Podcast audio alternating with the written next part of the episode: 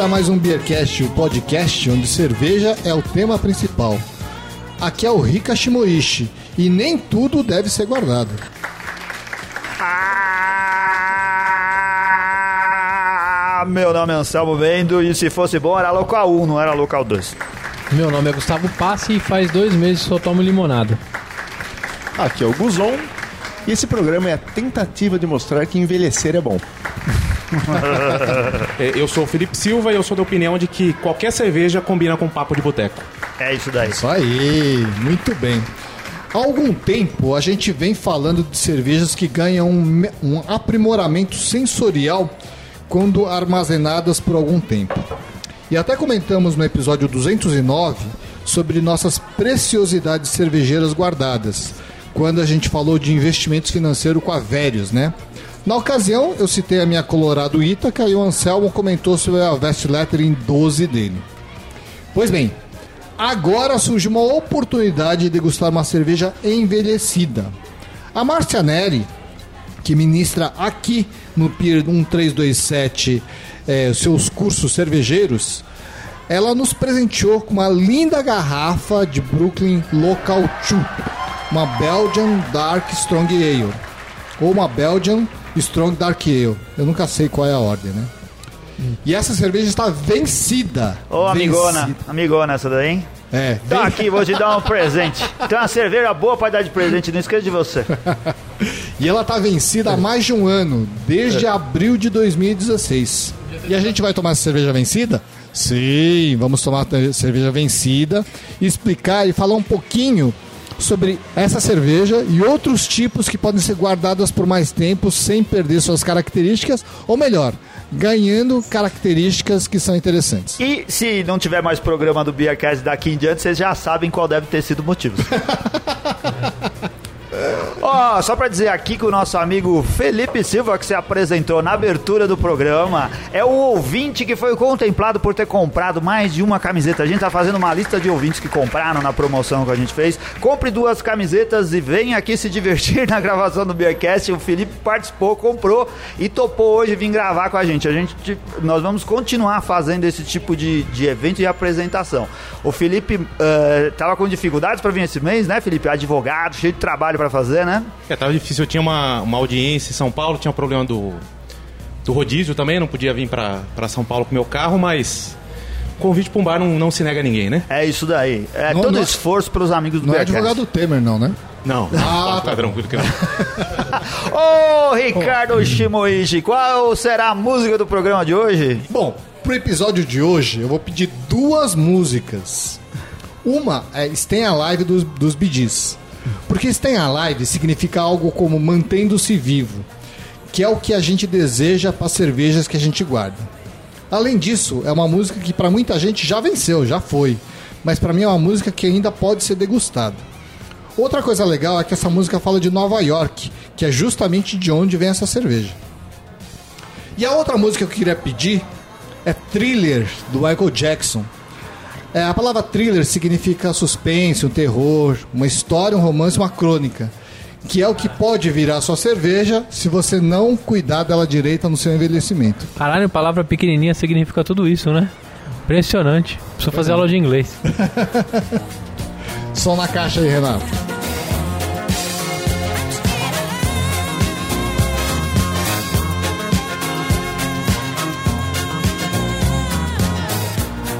Disse no início, foi uma cerveja que a gente ganhou da Márcia, Márcia Nelly dos cursos cervejeiros aqui no Pier, né? Ela explicou que comprou essa garrafa já com vencimento, vencimento próximo e manteve a garrafa ainda intacta justamente para esperar para tomar a cerveja vencida. Mas ela gentilmente, ou não, né, nos cedeu a cerveja para a gente ter essa experiência. Ou eu bebo ou arrumo outro tonto pra beber. Ela entregou a cerveja e fez dois, tá, tá, tá. Dois, tá, tá, tá. A próxima ela que ela entregou pro Jaime, três, tá, tá, tá. Três, tá, tá, tá. Depois conta a piada pros ouvintes que não têm idade suficiente pra saber qual é a piada que você tá fazendo. Bom, geralmente depois dessas apresentações básicas, a gente parte para degustação, né? Mas dessa vez eu vou pedir um pouquinho de paciência aos nossos sedentos parceiros aqui, para que eu possa explicar um pouquinho sobre a evolução das cervejas de guarda e o que a gente pode esperar delas. O, o, o Ricardo vai ver se a cerveja envelhece mais um pouquinho nesse tempo aqui para ver se se aprimora. Exatamente. exatamente. Ó, devo dizer para vocês que eu consultei várias fontes para poder chegar ao texto final é, que a gente está expondo aqui. Brejada, WBeer, Cevaleria, UOL, Cervejoteca, Globo.com, etc. Na verdade, eu achei muito mais material do que imaginava existir sobre isso, né? Tem vários colegas cervejeiros e cientistas estudando os mistérios do envelhecimento da cerveja. Isso foi legal porque a gente pôde criar um texto um pouquinho mais rico, né? E antes de começar, uma coisa importante. Devo dizer que para a grande maioria das cervejas vale a regra de quanto mais fresca, melhor a cerveja. Ou como diz o Maurício Beltramelli do Brejas, a melhor cerveja é que você olha tomando a chaminé da fábrica. Né? Então, prestigie a cerveja local. Se bem feita, é a melhor cerveja que você pode beber. Ou a melhor cerveja de São Paulo, então, são as cervejas de Cubatão. Porque lá de quase todo lugar que você olha, você vê a fumaça da chaminé da fábrica. É, mas não é da fábrica Ah, da tá cerveja, bom. né? Não da Bom, fábrica mas de existem petróleo. exceções, né? E sobre essas que a gente vai falar hoje. Já vamos dizendo aqui que nem aquela Brahma e nem aquela excelente American IPA de baixo teor alcoólico pode ser uma boa cerveja de guarda. Né? Uma das fontes mais legais que eu consultei foi o Brejadapédia, do nosso amigo Cadu do Brejada. Né? A gente vai deixar o link aí pro pessoal acessar.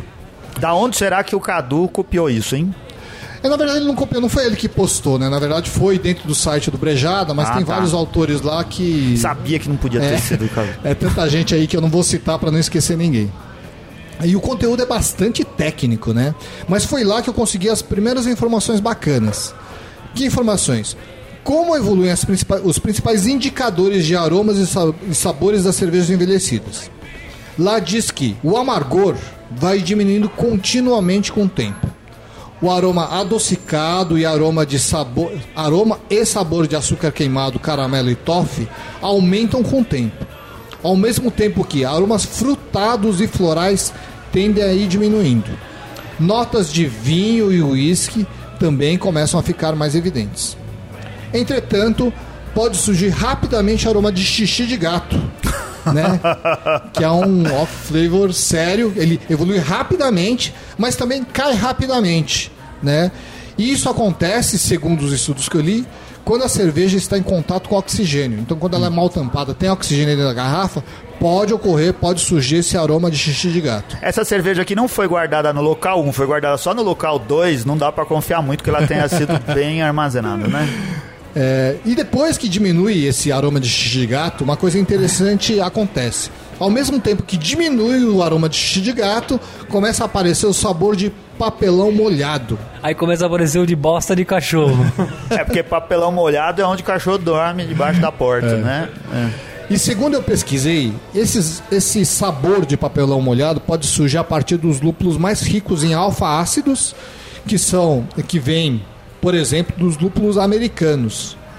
Mas esse sabor de papelão também pode diminuir com o tempo. Outra informação importante que vem de vários colegas: a espuma e a carbonatação diminuem sensivelmente com o tempo. Ah, Então, deixa eu te perguntar uma dúvida. Quando você diz assim que ele diminui com o tempo, quer dizer, a cerveja venceu, começou a envelhecer demais. Aí ela cria um off-flavor de papelão de xixi de gato, isso daí vai subindo, subindo, subindo e uma hora começa a cair, cair, cair. É, na verdade, assim, quando ap- aparece, porque não é sempre que aparece, o xixi de gato sobe rapidamente. Ah. Rapidamente, ele não dá pra você estimar o tempo, mas digamos que você vai guardar por 5 anos, no primeiro ano ele sobe rapidamente. Ah. No segundo ano já começa a diminuir a quantidade de aroma de xixi de gato. Quando começa a diminuir o aroma de xixi de gato, começa a aparecer O de, os- o de papelão molhado. É, exatamente, papel Por que, molhado. Gustavo? Porque cachorro e gato não se dão e não vão estar lá ao mesmo tempo, certo? Isso mesmo, é o que eu tava imaginando. Mas olha só, é, vocês estão anotando tudo isso aí? Tamo. Ó, Claro que não, né? A Mas é- garrafa, a garrafa praticamente vira um espaço de mendigo, sabe? é tudo isso que tá rolando ali. Mas isso nem é para notar, porque apesar dessa esse monte de variações, isso não vale para todas as cervejas. Então vai variar pro tipo e como elas são armazenadas. Depende de como é armazenado e da temperatura de armazenamento. Variações de temperaturas, aliás, fazem as cervejas tomarem rumos de evolução completamente diferentes.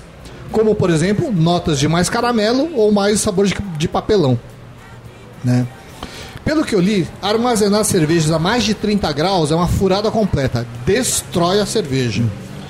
Uma cerveja de guarda deveria de ser mantida em temperatura controlada entre 12 e 18 graus e nunca mais de 20 graus. Altas temperaturas trazem notas menos desejadas. Envelhecimento de cerveja é algo bastante complexo. Na verdade, eu mesmo não sabia que era tão complicado assim. É, vários autores escrevem que o envelhecimento da cerveja não é uma ciência exata, apesar de todo esse estudo. Então não dá para você prever o que que vai acontecer com a cerveja, mesmo você conhecendo a cerveja, né?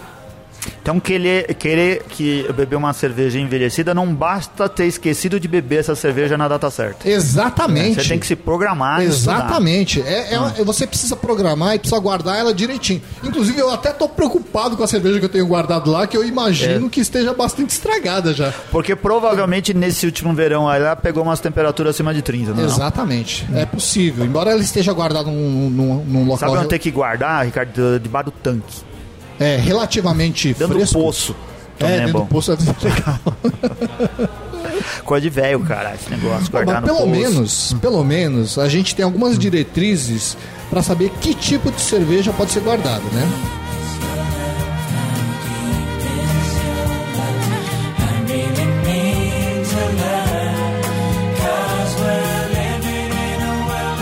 Bom, primeiro lugar, ela tem que ser uma cerveja alcoólica. Tem que ter pelo menos 7% de álcool, mas acima de 10% é o mais recomendado. Ela, é bom que ela seja bastante lupulada, porque embora com a evolução haja um declínio do amargor dos lúpulos, ela ainda, ela ainda ajuda a preservar a cerveja. Mas nesse quesito, a gente não pode esquecer que há autores que dizem que cervejas que usam lúpulos americanos, que tem o tal dos alfa-ácidos, não são bons porque podem provocar aqueles sabores de papelão molhado.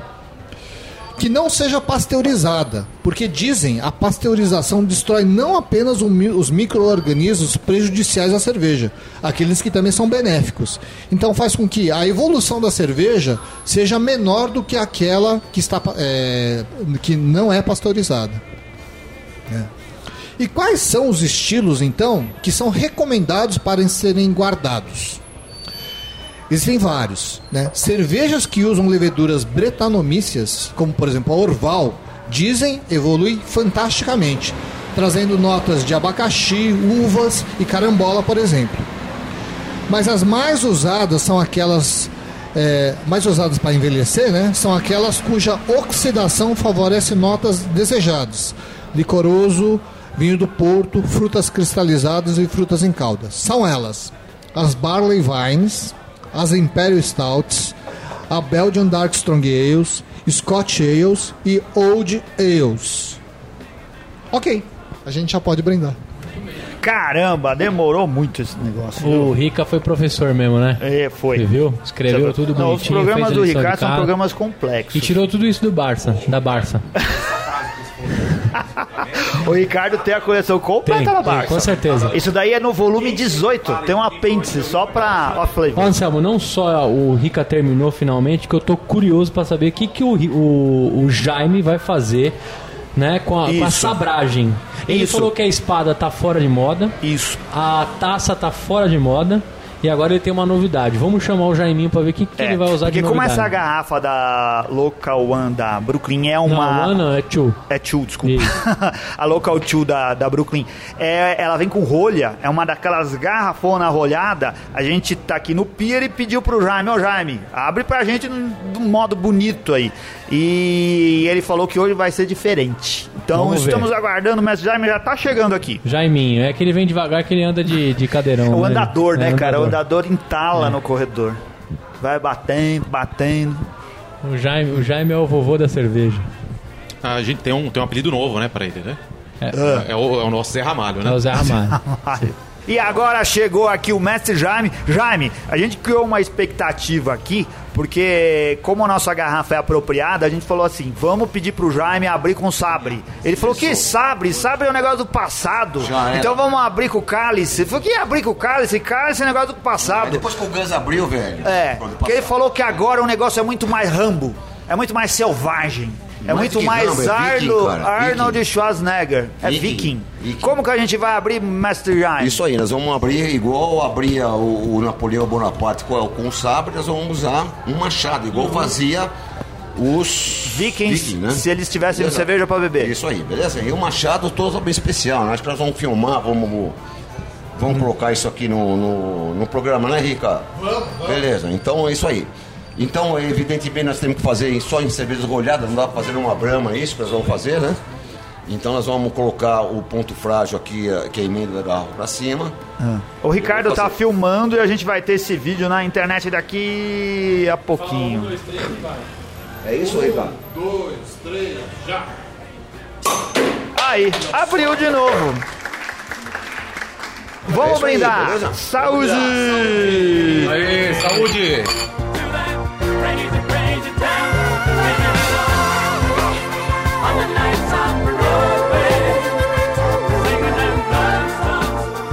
E aí, Guzon, o que, que você achou da cerveja? Cara, primeiro que assim, é um estilo de cerveja que eu gosto pra caramba. Que são essas cervejas mais escuras que tem essas notas, no caso da belga, mais frutada, essa puxada de mascavo. Sim. O aroma eu tô achando bem legal. Tá com um toque licoroso, que ele é perceptível no começo, depois Aham. segue pra frutas escuras, uma Nossa, é assim, frutas escuras é a coisa mais presente na cerveja, Sim. né? É absurdo, acho que, que a ameixa e uva passa na. É bem, bem notável. Bem evidente, né? Tem Mas um não é enjoativo. um pouco mais amadeirado nela. Isso. Fica em segundo plano no aroma, não tá Negócio meio vinho do evidente. Porto, assim, né? Isso, xereza, uma coisinha É. nesse sentido. Bem agradável. No, o paladar dela tá, tá bacana. Tá, não, assim, apesar de estar com espuma, ela não tá tão carbonatada no paladar. Sim. Tem um pouquinho menos. O, ela volta de novo no paladar com o álcool presente, um aquecimento. Você vai ter uma nota de. A de frutas também está presente, mas eu acho que o que marcou bem o paladar é um caramelo, uma, nota de açúcar mascavo. Aham. Então, é uma, tá fantástica a cerveja, cara. Legal. Tá fantástica.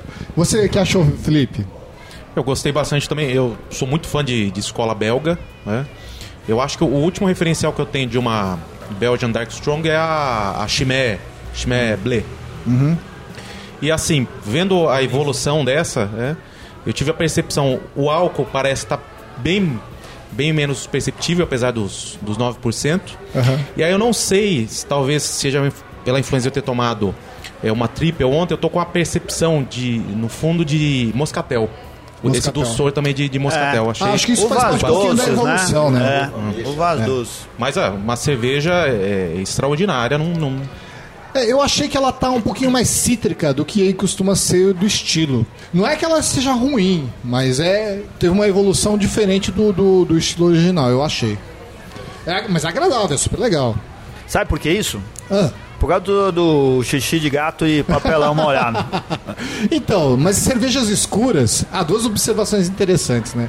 Cervejas escuras, que nem a, a Belgian Dark Strong Ale ou uma Imperial Stout, elas escondem um pouquinho de xixi de gato, mesmo que ele exista, por causa dos outros aromas que acabam cobrindo, né? Essa é uma observação. Outra observação é que quando a gente começou a conversar aqui com o Felipe, a gente estava falando do problema das cervejas de estilo belga brasileiras que não conseguem manter a qualidade da- da- das belgas originais. E essa cerveja é uma cerveja americana É. e tem todas as características que uma cerveja, uma boa cerveja belga tem. Sim. Isso que é incrível. Ela ficou uma Dark Strong eu acho que mais é, suave, Suave, né, do suave. que normalmente. Tem um pouco menos aquele caráter enjoativo que a gente sempre encontra na- nas belgas, como as da Quimé. Essa é uma observação muito interessante, porque quando a gente pensa em envelhecimento de cerveja, a gente sempre acha que o corpo vai subir, mas acontece ao contrário. É. O, o corpo fica mais, mais, mais leve, né? É uma cerveja mais é mais redonda do que ela é originalmente. Isso é um benefício porque a drinkability dela melhora. Quando envelhece, o corpo só não fica mais leve na gente, né? é um problema, né? Eu vou falar pra vocês então quais são as características de uma Belgian Dark Strong Ale original, assim, não envelhecida. A cor é de médio âmbar a muito escura. A turbidez em baixas temperaturas. Essas características são do BA, tá? O aroma é de médio a alto, de maltes eh, e de frutados complexos. Sabor: malte intenso, torrado e macio, rico, cremoso e doce. Frutado, levemente frutado. Corpo de médio a alto. O aroma de lúpulo tem que ser aroma, sabor e amargor, médio a baixo para os lúpulos. É comum que sejam elaborados com açúcar belga e os sabores e aromas de ervas e especiarias às vezes podem aparecer delicadamente na cerveja, mas não devem ser intensos. O que vocês acharam? Vocês acharam que a cerveja mantém as características ou ela tá mais. saiu do estilo dela? Ah, acho que ela não saiu do estilo, mas você tem aquela arredondada na cerveja. Sim. Ela dá uma arredondada. Tem algumas pequenas alterações que a gente vai, vai falar em malte, no álcool, tá mais redondinho, as frutas subindo um pouquinho. Continua dentro, mas você percebe que ela não é uma. o que seria uma cerveja fresca. Ela já tá arredondada, tá mais. tá- é diferente, né? O Felipe Silva, ele acabou de, de dizer aqui pra gente, e eu não tinha anunciado, ele é um recém-formado ah, sommelier de cerveja. Isso, tô, fiz ali no Senac em Campinas. Ah. E, bom, falando da, da cerveja, respondendo ao, ao, ao Rica, a, a percepção que eu tive foi, foi a mesma do, do Guzon. É, parece que ela deu uma maciada, né? Ela, ela perdeu potência. E a única coisa que eu diria mais fora do estilo que eu perceberia foi essa questão da, da, da uva, né? Não, não se espera muito. É, a Moscatel era uma uva Sim. muito doce, uva, uva branca, é, numa Dark Strong Ale, mas ficou, ficou perfeito, ficou sensacional a cerveja mesmo. É incrível. Quer dizer que o envelhecimento a gente tá no tempo certo, né? A gente tava falando que a gente pode errar na hora de abrir a cerveja. Talvez a gente não consiga, o que é mais provável, não, não abrir a cerveja no ápice. Mas a cerveja no envelhecimento tá, tá excelente.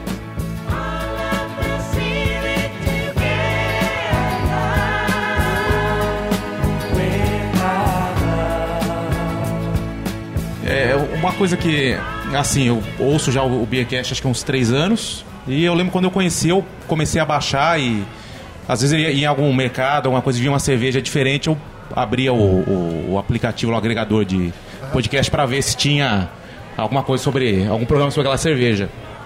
E um dia eu ouvi fatalmente a- o programa da Vesselblätter em 12. Falei, um dia, se eu ver essa cerveja, eu vou comprar. E, e eu fiz isso. Comprei, guardei, só que eu sou ansioso.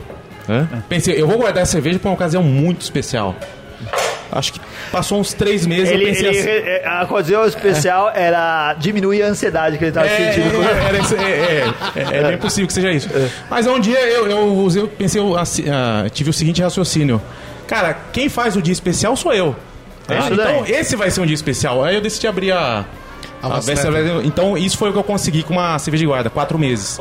Só que pelo que. Eu comprei, lógico, né, no Mercado Negro.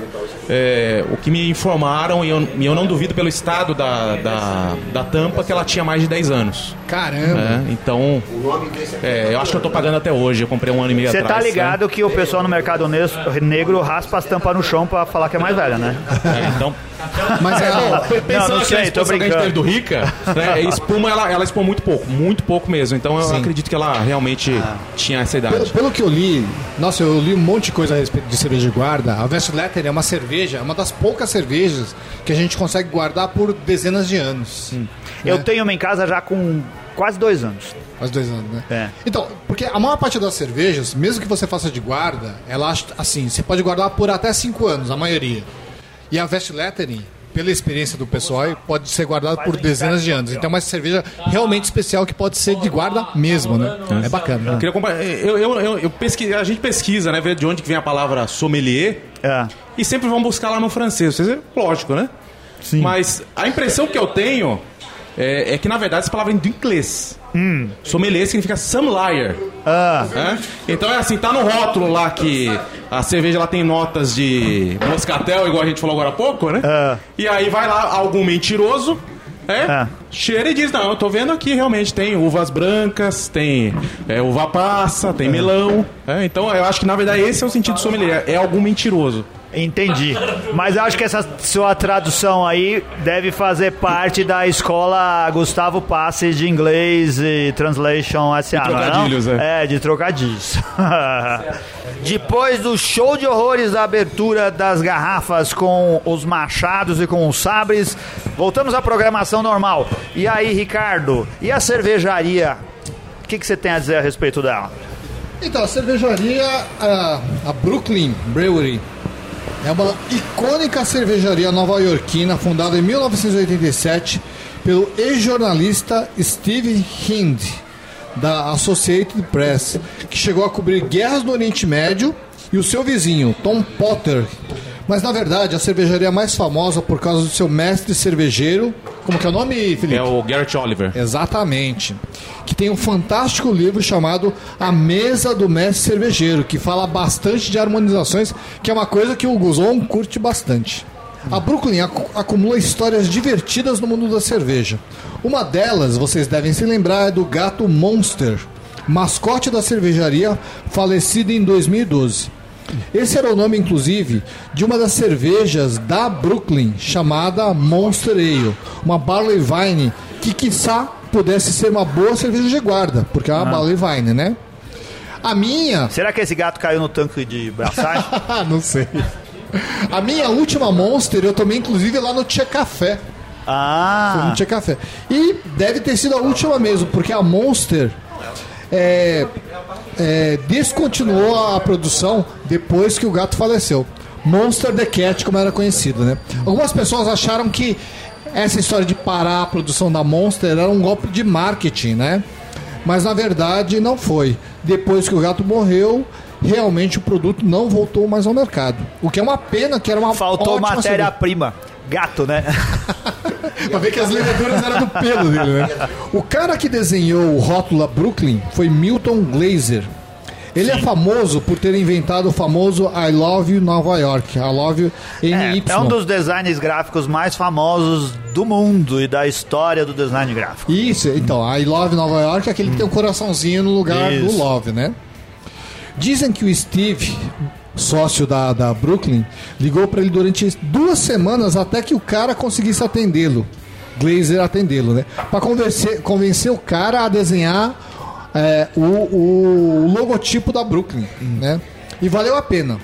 Principalmente para a Glazer, que diz ter recebido o melhor de todos os pagamentos. Cerveja infinita pro resto da vida. É. Eu toparia trabalhar por cerveja infinita. Ainda hoje ele desenha para Brooklyn. Não sei se ainda continua recebendo cervejas infinitas trabalho, pelo trabalho que ele faz, né? É, em 1996, a cervejaria que começou cigana inaugurou sua sede própria. O então prefeito de Nova York, Rudolph Giuliani, homem público que era, foi convidado para co- cortar a fita inaugural da empresa e demonstrou toda a sua insatisfação com os jornalistas, soltando essa. Olhem para esse homem, apontando para Steve Hint. Antes ele costumava ser um repórter. Agora ele leva uma vida honesta. que legal, os jornalistas devem ter adorado isso, né? Cara, isso daí se aplica, dá pra falar a mesma coisa dos advogados, né? Eu, eu já tava esperando essa, essa piada. Bom, a Brooklyn, ela abre as portas para você fazer uma visita e eu acho que se você estiver em Nova York, vale a pena você conhecer as instalações porque a cervejaria produz cervejas realmente excelentes. Lembrando mais uma vez que essa cerveja que a gente degustou aqui foi um presente da Márcia Neri e não foi um presente qualquer. Uma garrafa aqui no Brasil custa por volta de 120 reais. Olha aí. É. E Márcia, se tiver mais cervejas vencidas, pode mandar pra gente, porque a gente Pode. gostou da experiência. Mesmo que não seja uma Brooklyn Local 2. Pode, É, ser uma não, Local pode 1, né? ser. É verdade.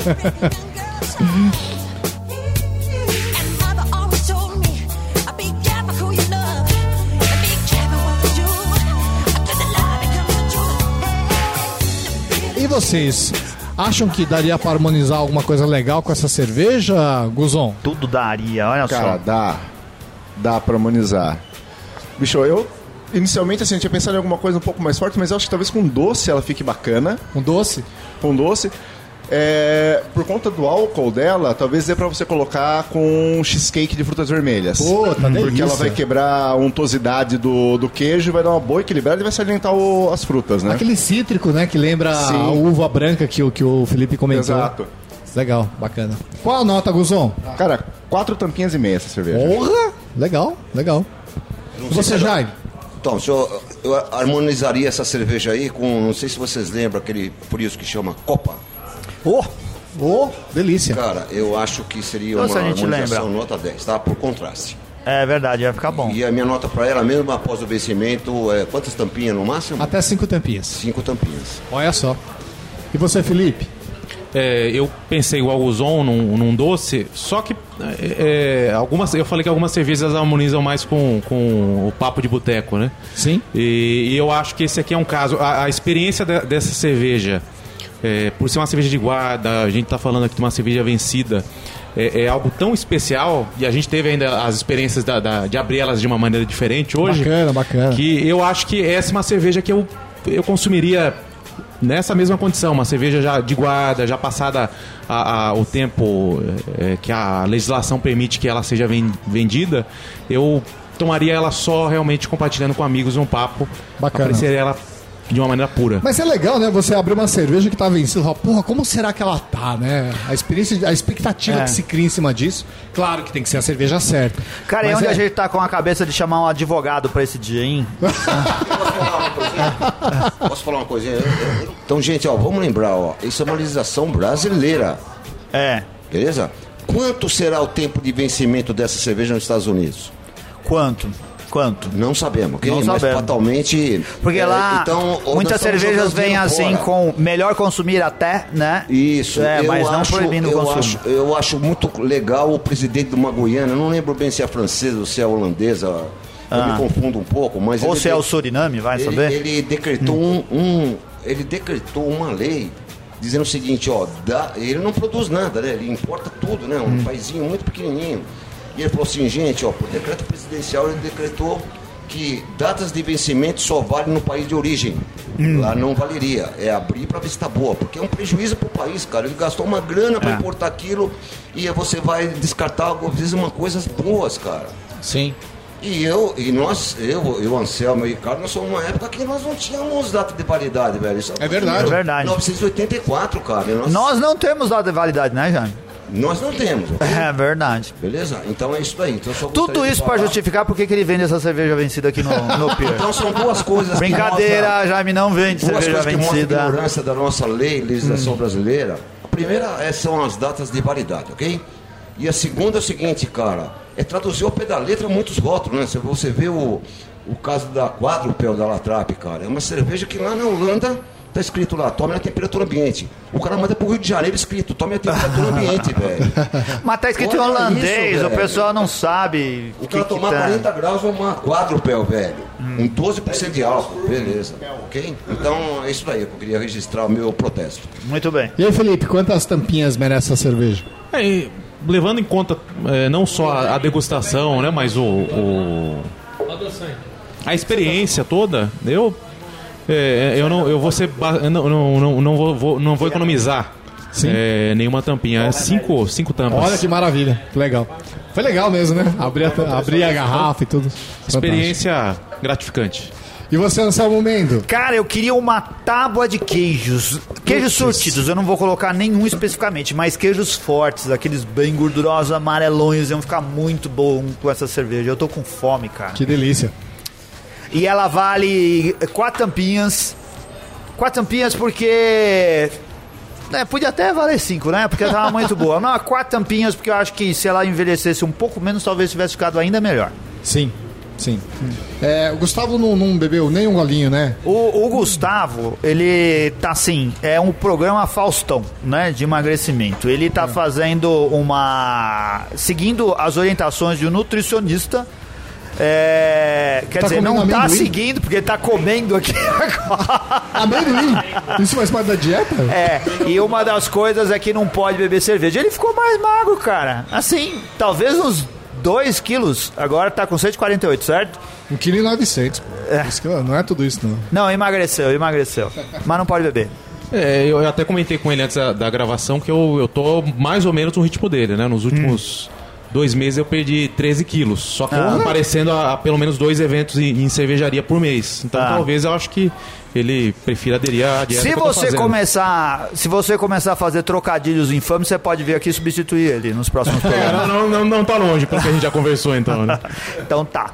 Ricardo, É, na minha opinião, essa cerveja é o seguinte: é uma cerveja excelente, gostei da evolução. É a primeira cerveja que eu de guarda que eu tomo assim, que venceu e a gente tomou propositadamente para isso. Pra falar a verdade, eu me senti um pouco decepcionado, porque eu adoro a Local 2 e ela é uma cerveja potente, né? Uma cerveja forte de tomar. E essa amaciada, de certa maneira, me deu um- uma desanimada assim. Eu não esperava que ela fosse cair tanto. Tudo bem, o drinkability dela melhorou, você pode tomar mais dela, mas eu gosto de cervejas fortes. Então, eu prefiro a Local 2 original, não envelhecida. Pra mim, é quatro tampinhas, porque ela continua muito boa, mas eu prefiro ela no formato original. E como eu aprendi com o nosso amigo Guzon aqui da harmonização, eu vou harmonizar essa cerveja com uma coisa bastante forte que eu gosto, que é rabada. olha, você gosta de rabar. Achei que ele ia falar rabo de galo. Muito bom.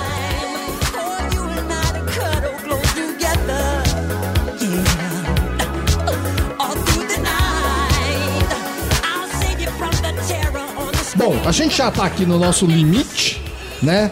Já faz bastante tempo que a gente tá falando. O Renato tá ferrado pra editar esse programa. Mas vamos ra- ra- falar rapidamente.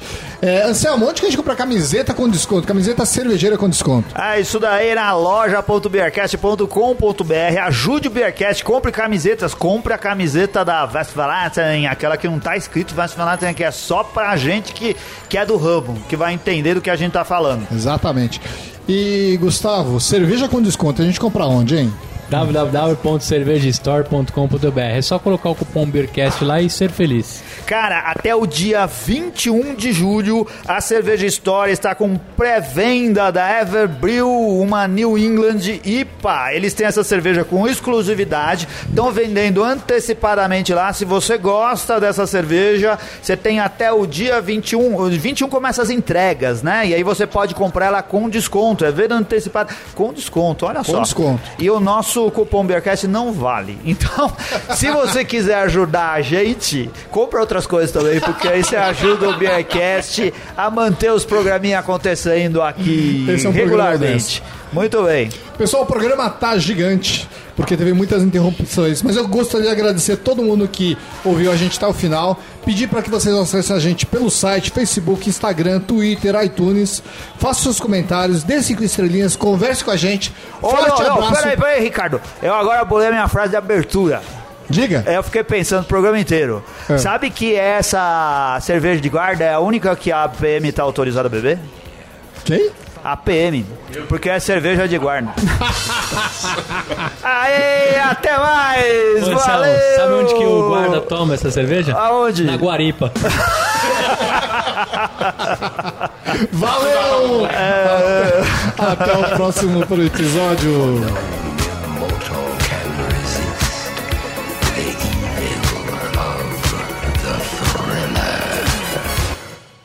Ha